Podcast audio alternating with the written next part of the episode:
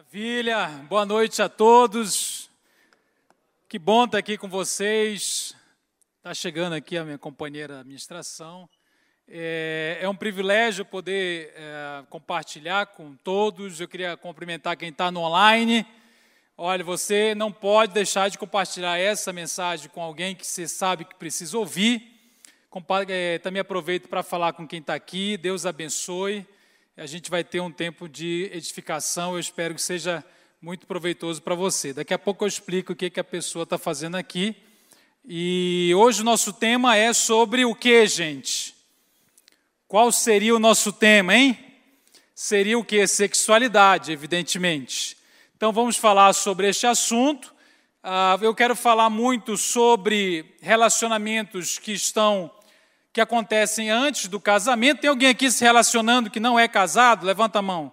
Namorado, noivo, alguma coisa assim? Levanta a mão aí, eu quero ver, gente. Vocês estão com medo, né, velho? Assim, eu não vou levantar a mão, não, porque vai que eu tenha que sair, né? É, e antes de casar, a gente tem uma série de desafios. E eu queria falar sobre esses desafios que precedem o casamento, as relações entre solteiros a partir das Escrituras. Então, esse é o nosso tema e eu espero que você possa aproveitar e crescer muito nessa noite. Vamos fazer uma oração? Pai, obrigado porque estamos aqui, nós dependemos da tua presença, da tua ação. Peço que teu Espírito Santo fale conosco. Não nos deixa sair daqui sem ouvir a tua voz, Pai. Em nome de Jesus, amém. Meu, meus irmãos, é o seguinte: eu trabalho com sexualidade há 15 anos. Eu comecei novo, eu sou casado, há 14 anos, tenho dois filhos, e eu sou crente desde que desde pequeno. Eu, meu testemunho é um pouco assim enfadonho, né? Eu por muito tempo achei que meu testemunho era fraco, porque eu não tenho uma grande história, né? Que eu mudei, assim, eu fiz grandes bobagens, né? Eu, eu era crente, fui ficando crente, sou crente e estou crente. Então eu não, eu não lembro assim do momento em que eu tenha, nossa, eu desviei, eu cheirei orégano, eu não devia ter feito isso. O negócio foi acontecendo e eu casei virgem, né?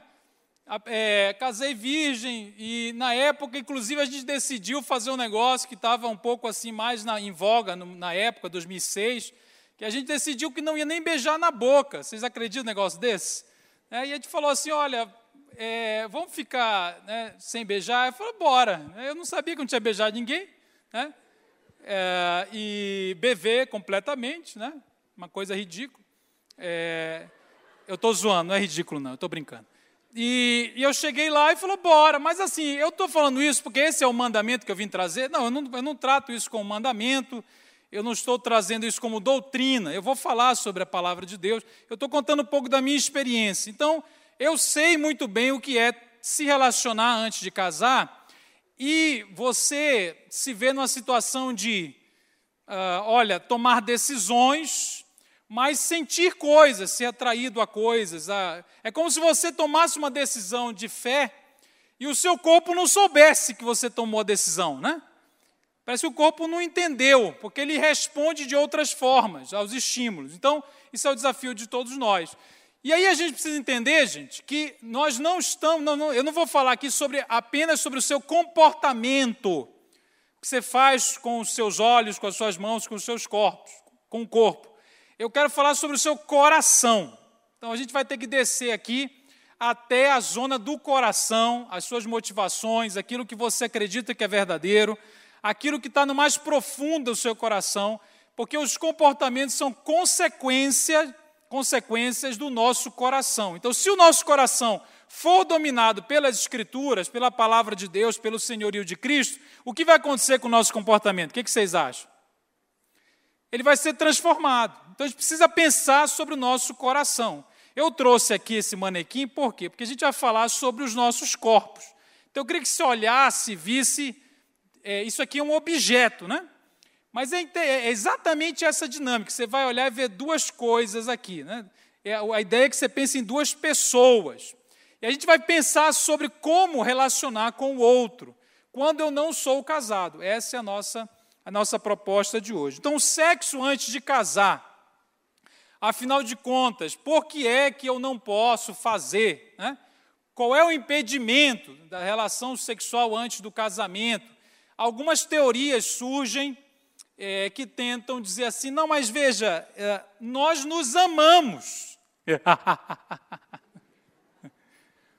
nós nos amamos. Por que, que seria pecado, já que Deus é amor, aleluia? Eu sou amor também. Nós nos amamos. A segunda tese que você já ouviu, provavelmente, ou do dentro de você mesmo ou de alguém, é a seguinte: nós vai casar. Né? Nós vai casar é a pessoa que está né, terminando o ensino médio.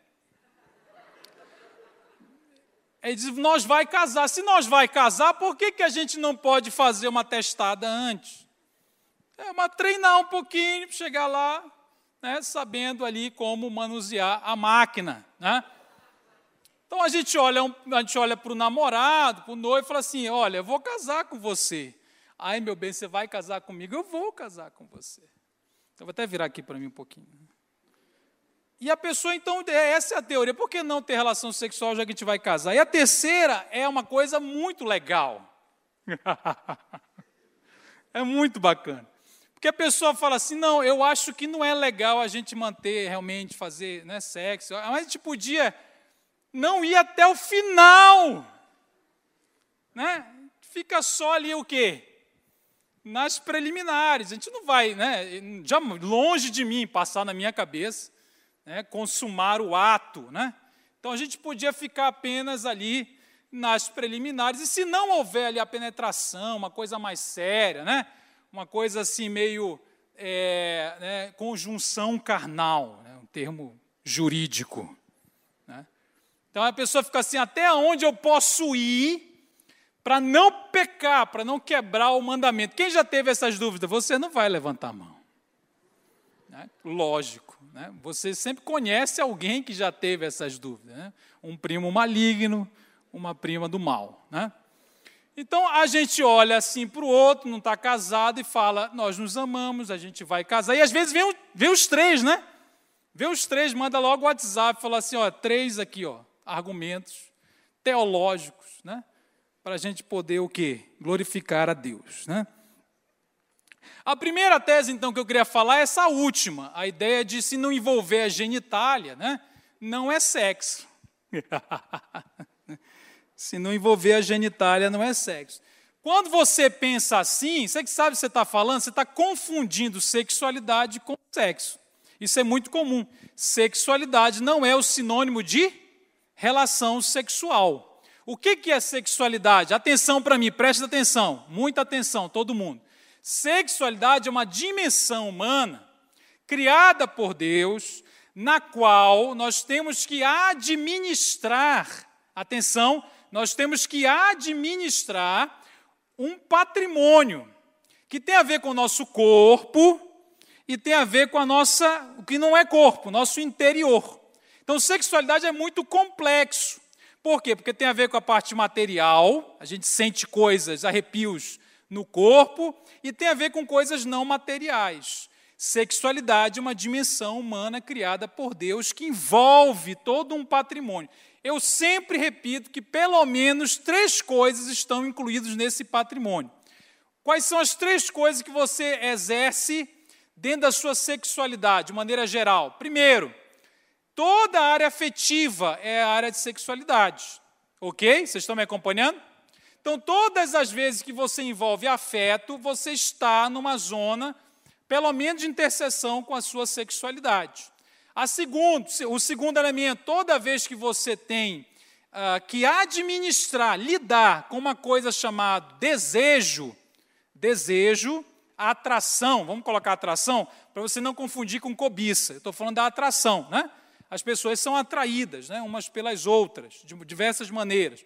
Todas as vezes que você tem que lidar com atração, você está falando da sua sexualidade. E todas as vezes que, por último, você tem que lidar com uma coisa chamada prazer, você está lidando com a sua sexualidade. Então vamos lá repetir comigo: afeto. Nossa, péssimo. Afeto, desejo e prazer. Isso é sexualidade. E você então é chamado por Deus a fazer uma boa administração disso. Isso tem a ver com o seu corpo e o que, o que não é o seu corpo. Portanto, sexualidade não é apenas a sua genitália. Se você, quando casar, se você um dia casar, Deus o tenha, né? Se um dia você casar, é, você, se você confundir no seu casamento sexualidade do casal com relação sexual, o cônjuge vai reclamar provavelmente. É aquela história de que o marido chega e só quer fazer sexo, mas não dá afeto para a mulher, não conversa com ela, não troca ideia, não compra um negócio, não veste a fantasia do Rambo, esse negócio. Que a Bíblia avisou. Né? Vocês estão me acompanhando, gente? Então, no casamento não é só, não é só relação genital, tem toda a ver com a parte afetiva, com a parte emocional, com a parte do desejo e do prazer. Todo o seu corpo é sexual. O seu sexo não está no órgão sexual. Tanto é que você tirar o seu órgão sexual, você não, você não acabou o seu sexo. Né? Se você tirar, uh, qualquer que seja o órgão, se você tirar, você continua com o sexo que você tem. O seu corpo é um, é, é, é um corpo sexual criado por Deus. Então a visão da Bíblia sobre isso tudo é muito positiva. Deus é o criador da sexualidade, ele entende mais do que ninguém sobre este assunto. Então, a tese de que não, mas aí se a gente não envolver determinada coisa, determinada prática, não é uma relação sexual, é só vale para quem está genitalizando a relação. Não, o que, que significa genitalizar? É, é, achar que toda relação sexual é apenas tem a ver com, as geni, com os genitais, com os órgãos sexuais. Então você precisa alargar um pouquinho ah, o conceito de sexualidade, inclusive que a Bíblia nos apresenta. Então esse é o primeiro momento. Mas depois já falar mais sobre isso, deixa aí de stand-by. A segunda questão é o amor. Né? Amém, irmãos? Quem aqui ama? Ninguém ama. Né? Vocês estão morrendo de medo, gente. O pessoal assim, eu, eu odeio. Quem aqui gosta do amor? Né? Deus é amor. Tem uma frase do, do, de, um, uh, de um poeta britânico, ele fala assim, o John Donne. Ele fala: olha, Deus é amor. Aleluia, irmãos. Deus é amor, mas quando o amor se transforma em um Deus, ele vira um demônio. Não entendeu nada. Vou te explicar. Deus é amor, é verdade. Só que se você pega a, a sua definição de amor, a sua definição de amor, e transforma essa definição em no seu Deus, porque você vai viver a partir dela, essa definição, segundo John Donne, vai, se, vai te atrapalhar, ele vai se transformar no contrário de Deus. Essa é a ideia, né? Claro que não é o contrário do demônio, mas é quer dizer, ela se torna ruim. Então, Deus ser amor não é a mesma coisa de dizer que o meu conceito de amor é Deus. Porque cada um de nós carrega, consciente ou inconsciente, um conceito de amor que não necessariamente coincide com a natureza revelada de Deus. E aí então a gente precisa escolher. Nós vamos basear a nossa existência a partir de qual conceito? Do nosso conceito de amor ou do conceito de Deus? E ah, veja, ah, a primeira frase que eu queria que você tivesse em mente, se você é um cristão e deseja amar a, a outra pessoa com que você se relaciona, você tem que entender o seguinte: amar alguma coisa não santifica o amor não santifica coisa alguma. O fato de eu amar alguma coisa não torna essa coisa correta diante de Deus. Por que não torna? Porque no fundo, no fundo, nós amamos todos os nossos ídolos. Não existe ídolo que não seja amado. Senão ele não seria ídolo todos os nossos pecados, aqueles que são mais difíceis, que a gente se apegou, que a gente até domesticou, que a gente se entrelaçou nele e não consegue largar, nós, na verdade, amamos essas coisas. E esse amor é um sintoma do problema e não torna aquela relação correta perante Deus. Essa é a grande verdade. E a Bíblia não fala de amor apenas no sentido positivo. Olha que interessante, né?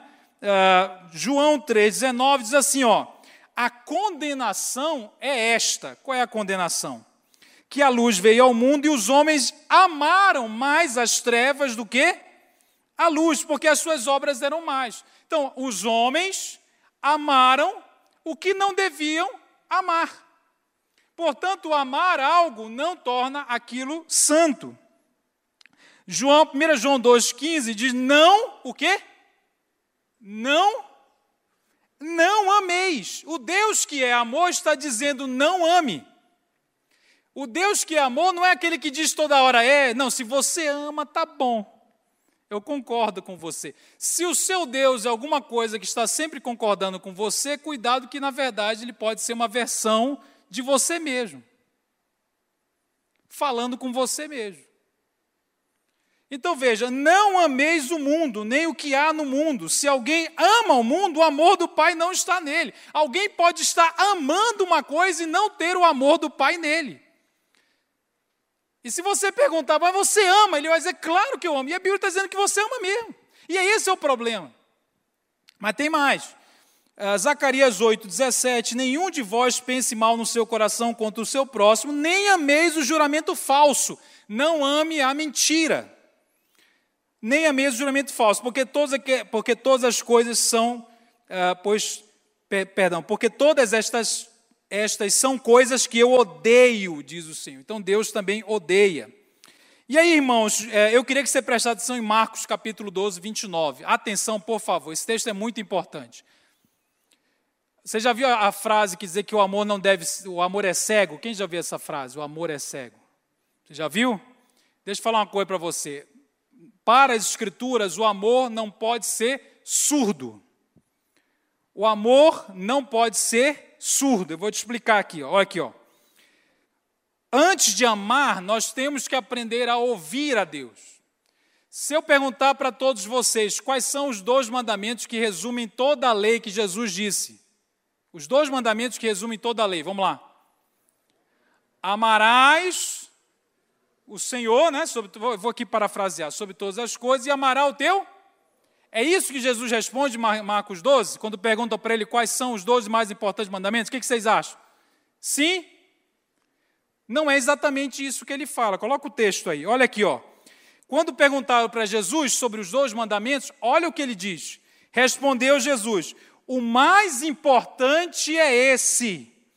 Ouve, ó Israel, o Senhor nosso Deus. O Senhor é o meu único Senhor. Ame o Senhor, o seu Deus, de todo o seu coração. E aí continua, você já sabe essa parte. Mas o que, que vem antes do mandamento do amor? A resposta completa de Jesus é o quê? Antes de amar a Deus, amar o outro como você ama a si mesmo, você precisa ouvir a Deus. Quer dizer, se eu não escutar a Deus, não adianta eu sair dizendo eu vou amar, porque o importante é amar. Eu preciso ouvir a Deus e saber que eu não sou Deus, Ele é. Ouve o Senhor, é o teu único Senhor. Aí depois que eu escuto de Deus o que Ele quer para mim, eu sou convidado a amar. Portanto, o amor não pode ser surdo. E quando eu confundo amor com lascívia, em geral eu fico um pouco surdo.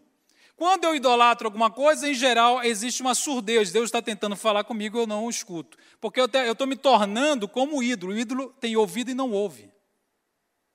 O ídolo tem boca e não fala. Eu me torno como ele porque eu adoro. Salmo 115. Então veja, uh, continuando aqui, 1 Coríntios 13, 5. O amor, diz Paulo, não maltrata, e atenção, o amor não procura os seus interesses. O amor não procura os seus interesses, ok?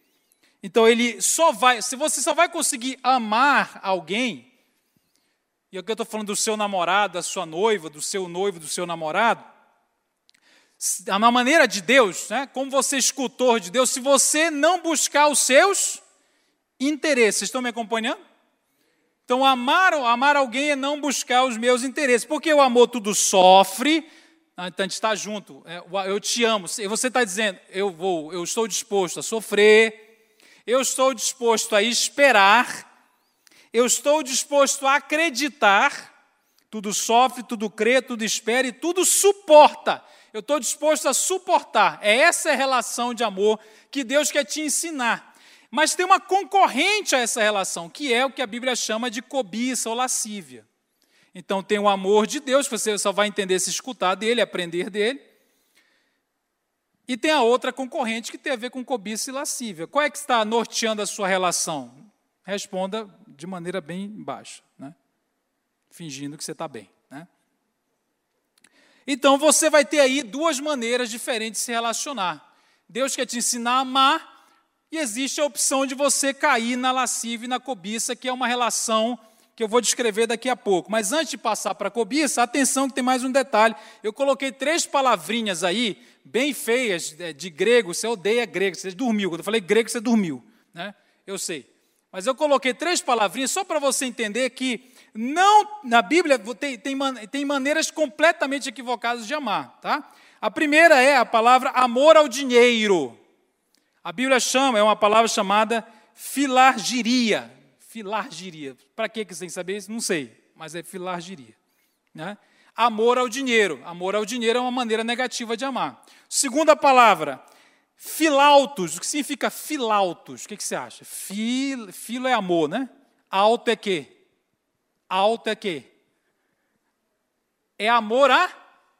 Amor a si. Isso, onde está escrito isso? 1 Timóteo, uh, perdão, amor ao dinheiro, 1 Timóteo 6,10 e Filautos e também o Filedonos, está em 1 Timóteo também.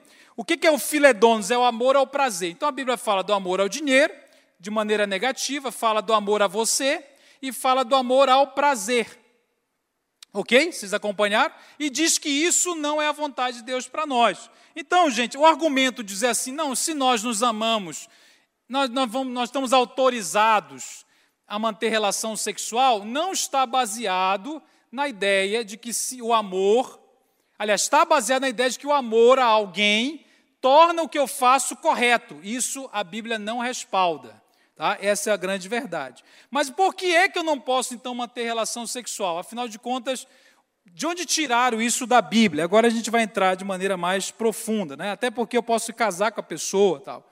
Queridos, a, a, o, o sumo da explicação das Escrituras, por que, você não deve manter relação sexual com alguém que não é o seu cônjuge é o seguinte: olhe para a pessoa do seu lado e diga assim: esse corpo não te pertence. Pode dizer para todo mundo. A menos que tenha alguém casado aqui. Se você for casado com essa pessoa, você não vai dizer, porque esse corpo pertence. Eu vou repetir. Tem duas pessoas aqui, ó. Tem duas pessoas aqui. Existem na Bíblia duas maneiras de relacionar com o corpo do outro. Duas maneiras de me relacionar com o corpo do outro. Por que, que a gente vai falar de corpo? Por que eu não vou falar de espírito? É porque Deus habita onde? Aonde, gente? No corpo. Deus habita, o Espírito Santo transformou esse corpo em tabernáculo da própria presença dele. O corpo Diz o apóstolo Paulo: Não sabeis que vocês não são de vocês mesmos, mas que fostes feito templo do Espírito Santo. Então, este corpo aqui, imagina, ele é templo do Espírito Santo. Se eu olhar para minha namorada e ver o templo do Espírito Santo, eu vou, eu vou tratá-la de um jeito. Se eu olhar para minha namorada e ver um objeto à minha disposição, eu vou tratá-la de outro jeito. Então, não tem a ver com a sua namorada, tem a ver com o seu olhar no fundo tem a ver com o seu coração. Ou quem é que regula o seu coração e o seu olhar. Então, se eu olho para alguém, tem duas maneiras de, ter, de me relacionar com o corpo das pessoas. Ou eu, ou, ou esse corpo não me pertence, ou eu posso ter esse corpo. Olha que legal. Maravilha, hein? Eu posso ter aquele corpo. O que, que eu tenho que fazer? Eu tenho que levar a pessoa toda eu tenho que levar a pessoa toda. Por quê? Porque Deus quer me ensinar a amar esta pessoa e não usar uma parte dela. O que, que acontece na lascívia e na cobiça? Você não quer a pessoa, você quer uma coisa que a pessoa pode te dar. Você não. Nenhum apaixonado quer a pessoa. É muito trabalho querer a pessoa. Você já tentou querer uma pessoa? Meu Deus do céu, é caro. Você tem que pagar boleto. O resumo da vida é pagar boleto e tentar emagrecer. e responder às ligações de São Paulo. Já disse isso. Ou melhor, ignorar as ligações de São Paulo. E aí o que é o amor? Ele fala assim: ah, você quer ter esse corpo? 1 Coríntios capítulo 7. Atenção, 1 Coríntios capítulo 7. O cônjuge, o corpo de, do cônjuge pertence ao outro. E vice-versa, ó, vice-versa. Porque eu cheguei e, e, levei a pessoa inteira. Isso aqui não é um, não é um, um, Ruffles, para eu meter a mão e comer. Desculpa, não tem nenhum trocadilho sexual, não. Eu estou falando de Ruffles. Mas você fala, mas, mas Davi, presta atenção, eu, eu sinto muito, muita vontade quando eu vejo um Ruffles. Meu irmão, eu também sinto vontade. Todos nós temos desejos. Então, quando você tem um, vê o Ruffles e parte para cima, você não está amando o Ruffles, você está amando você mesmo. É falta de amor ao outro, é uma visão do outro como objeto que é centrada em você mesmo, é centrada no imediato, no agora. A lascívia é típica das crianças, o amor é para adulto. Você quer ser criança ou adulto? Quando Paulo, 1 Coríntios 13, está falando do amor, ele fala assim: olha, você vai ter que deixar para trás as coisas de criança. E vai ter que aprender o caminho do amor. O caminho do amor, tudo sofre, tudo crê, tudo espera. Porque não olha o outro como objeto. E aí você vai ter que experimentar a deliciosa sensação da frustração. Maravilha. Glória a Deus. A frustração é ótima. Hein? Irmão, sem frustração você nem adulto vira. A frustração, o não de Deus é a palavra da liberdade. Você, se você tem um cachorro dentro de casa, você vai lá e castra o cachorro e a cadela. Por que, que você castra a cadela? Porque você não pode ensinar para ela dizer não. Ela é uma cadela. Temos cadelas aqui? Não temos. A diferença é essa. Se você, se você não, não fosse chamado para esse mundo para aprender a dizer não, você seria um animal. Você teria que ser castrado. Mas você não é um animal. Eu estou no cio. Por que, que minha cadeira está no cio eu não, eu não prego para ela? Querida, senta. A paz do Senhor. Os cães não herdarão. Por que, que eu não ensino para ela o não? Ela não tem o não. Quem tem o não? Os seres humanos. Você tem a liberdade de dizer não. Eu tenho um filho de sete anos. Meu filho vai comigo no, no shopping. Vocês vão ter um dia um filho de sete anos. Você sabe que quando você passa e tem um menino assim rodando no chão, fazendo bagunça, você o que, que você diz? Quando eu tiver um filho, nunca vai fazer isso. Não é isso que você fala? Porque você é solteiro. Fala assim, meu filho nunca vai fazer, essa geração está perdida. Peppa Pig. Eu culpo o George, que é o irmão da, da Peppa. E meu filho sai comigo, aí ele chega lá e diz assim, eu quero um McLanche feliz. Ele não quer comer, ele quer felicidade. E o menino come três caixas do McLanche feliz. Irmão. Ele é o próprio Mac, ele é, ele é o lanche, ele é feliz. E depois ele pede duas cascas do Bob's, com aquela colorida, né, que vem né, barata. R$ 2,50. E ele está para ter uma, já está um, um, coma glicêmico, o que, que ele faz? Ele fala, bora ali no supermercado porque tua mãe mandou uma mensagem, porque a mulher sempre manda uma mensagem para a gente. Compra farinha e pão e absorvente, é sempre assim para atrapalhar a vida do homem. Aí a gente vai no supermercado, enquanto eu estou escolhendo a aba noturna, always, eu não faço ideia o que é uma aba noturna. O menino passa na frente e vê o Ruffles. Ele tem sete anos. Ele fala, pai, ele já está em coma glicêmico. Tá? Ele comeu três fins de banana. Fala, pai, eu queria um Ruffles. O que, que eu faço, irmão? eu tenho que dizer o quê? Eu digo não. Eu falo baixo, porque a geração, né? Não. O que que meu filho diz? Primeiro ele fala, pai, obrigado porque você é um ótimo pai e cuida de mim.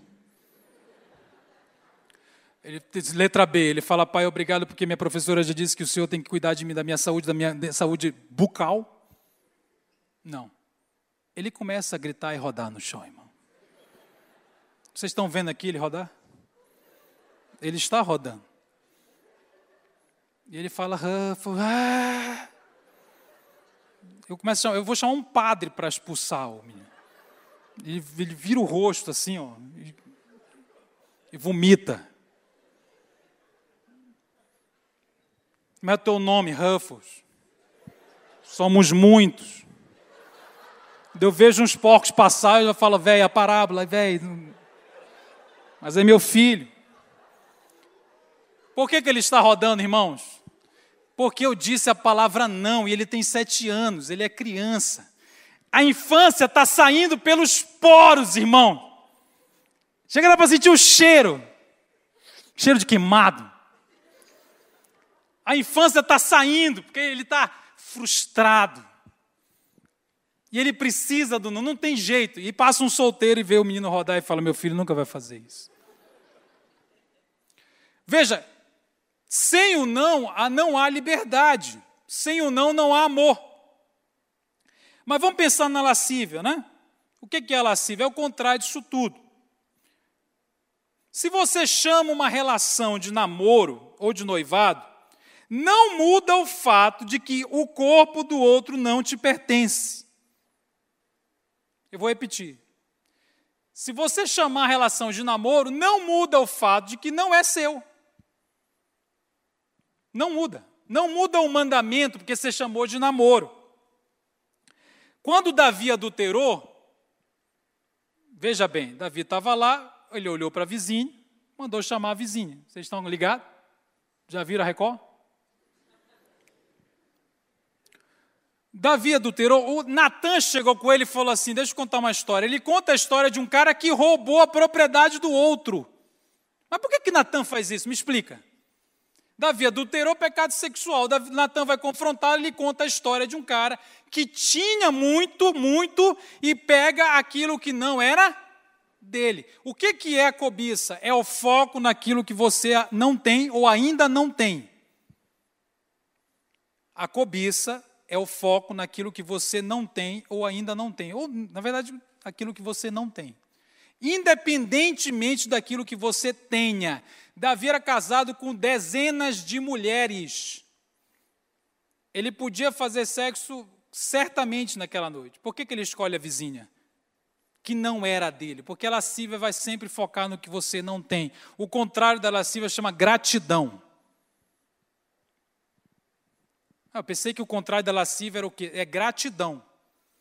Gratidão é o foco naquilo que você tem, é o contentamento no que você tem. Se você não aprender o princípio do contentamento quanto é solteiro, não vai aprender porque colocou um anel e casou. Você vai levar o mesmo problema de caráter para o casamento. Porque no casamento tem alguns solteiros que falam assim. Uma vez eu fui no retiro, o menino falou assim: Davi, eu posso fazer sexo todos os dias na lua de mel?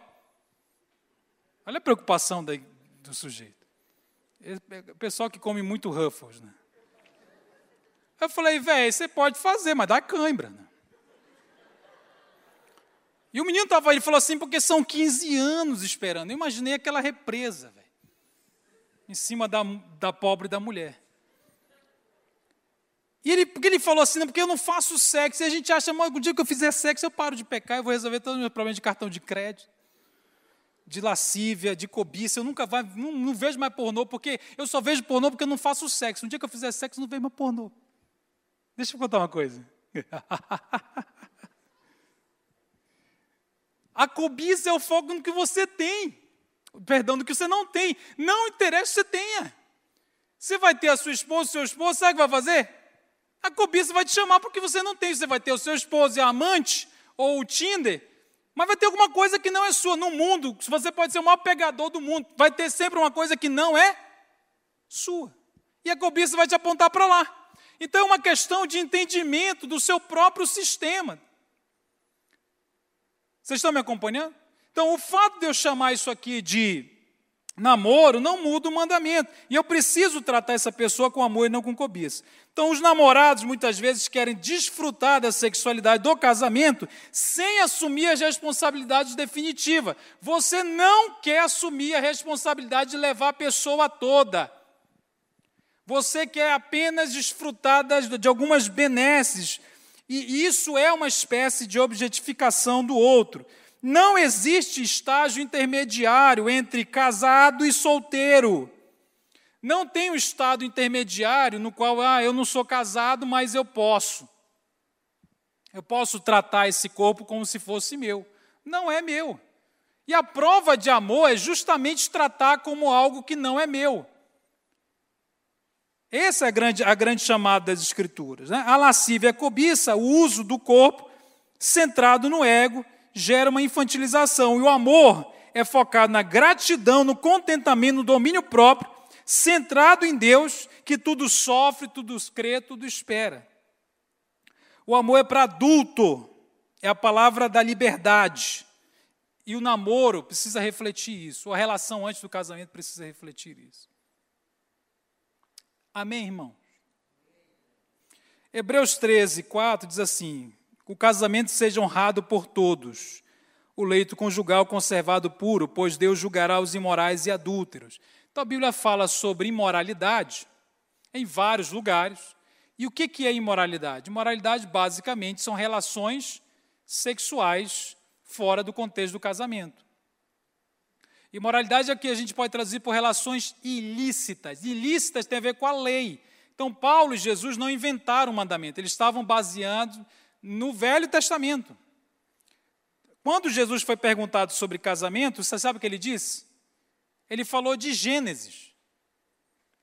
Então, o Novo Testamento não muda nada o que está lá em Gênesis, que deixará pai e mãe se unirá à sua esposa e se tornará uma só pessoa. Portanto, a relação sexual ela é um ela é uma, um adendo da relação final, fatal, de se unir com aquela pessoa no casamento. Essa é a verdade das Escrituras. Agora veja, eu não sei se você se convence quando lê esses textos, porque não é, na sua cabeça, talvez não é, a, a, o problema não é se a Bíblia tem textos que condenam ou não a relação antes do casamento. Na sua cabeça, talvez a luta seja mais profunda. Talvez a Bíblia já não importe muito para você. Talvez a Bíblia não seja, não tenha tanta autoridade assim na nossa vida. E é aí que a nossa a crise se agrava. É quando a gente abandonou a Escritura. Ou talvez para você não, você fala assim, cara, eu quero tudo isso, eu acredito, eu entendi, mas eu não consigo. Eu sei que eu devo fazer isso, mas não consigo. E eu queria dizer que eu te respeito profundamente. E você precisa reconhecer a sua incompetência diante do seu desejo. Reconheça, você não consegue. Você vai glorificar a Deus na medida em que depende dele. Nós só glorificamos a Deus na medida em que precisamos dele para fazer as coisas que ele mesmo nos manda fazer. Então, nós não vamos conseguir santificar a nossa relação sozinhos. Nós não vamos conseguir pela, pela força, pela repressão do desejo.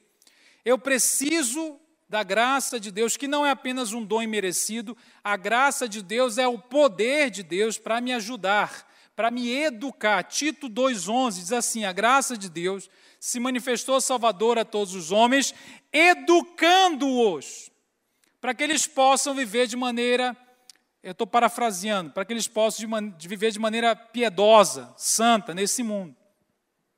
É um processo de educação, que inclui acertar e errar, mas tem que incluir uma disposição de arrependimento no coração, que é uma disposição de afastar-se daquilo.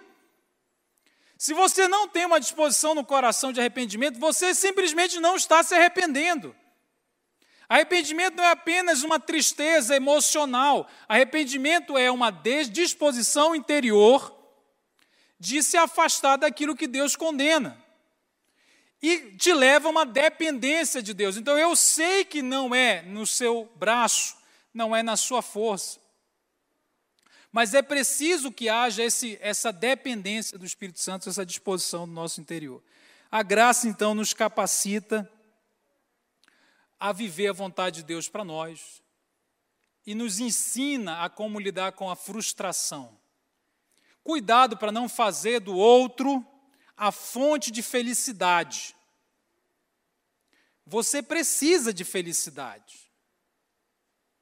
você precisa aliviar, não a tensão sexual apenas. Eu estou falando da vida. A vida é dura, é difícil, não é isso? Você precisa aliviar, você precisa o quê? De conforto, de consolo. Você tem um momento que você está estressado. A gente acaba usando o outro como escape, como. Às vezes é pornografia, mas muitas vezes é o outro mesmo. A gente confia que aquela, aquela relação, aquela interação sexual que gera prazer, vai ser a nossa garantia de felicidade. Como é que eu vou tirar isso da minha vida? Meu Deus do céu, como é que eu vou ver sem isso? Como é que eu vou ver sem isso? Deus tem que fazer alguma coisa, porque. Ah, você está dizendo então que quando vier o desejo e a necessidade de felicidade, de, de desestressar, desaliviar, eu vou chegar a Jesus e falar: Jesus, estou aqui. Mas o que eu quero é transar, o que eu quero é sexo. Como é que Jesus vai me dar isso? Jesus não vai te dar o que você está pedindo exatamente, ele vai te dar o que você precisa. E o que você mais precisa é exatamente mudar o que você está pedindo. Porque Jesus não é seu funcionário, ele é o sujeito da relação. Você, veja, se, você, se as minhas palavras estiverem em vós, pedireis o que quiseres e vos será dado. Se as minhas palavras estiverem em vós. Então, quando você mudar, se você apresentar a Deus, Deus, eu não estou dando conta, eu preciso disso aqui, eu preciso me, me desaliviar. É igual o Salmo 121, olhe para os montes, onde virá o meu socorro. Cadê o Tinder? Cadê a menina? Cadê o rapaz? De onde virá o meu socorro? Aí o salmista fala: meu socorro vem do Criador, não vem da criatura. E socorro aqui pode ser conforto, consolo, alívio. O seu problema é esse, a gente está colocando a sua felicidade em alguém. E essa pessoa acaba sendo objeto. Mas Deus vai nos, nos ensinar a crescer, amém? Então entregue a Deus isso tudo, confesse a Deus, tenha a disposição correta do seu coração. Essa palavra não é para te acabar contigo, pelo contrário, é para te chamar para a maturidade. É para te chamar para a maturidade, que é um processo. Amém?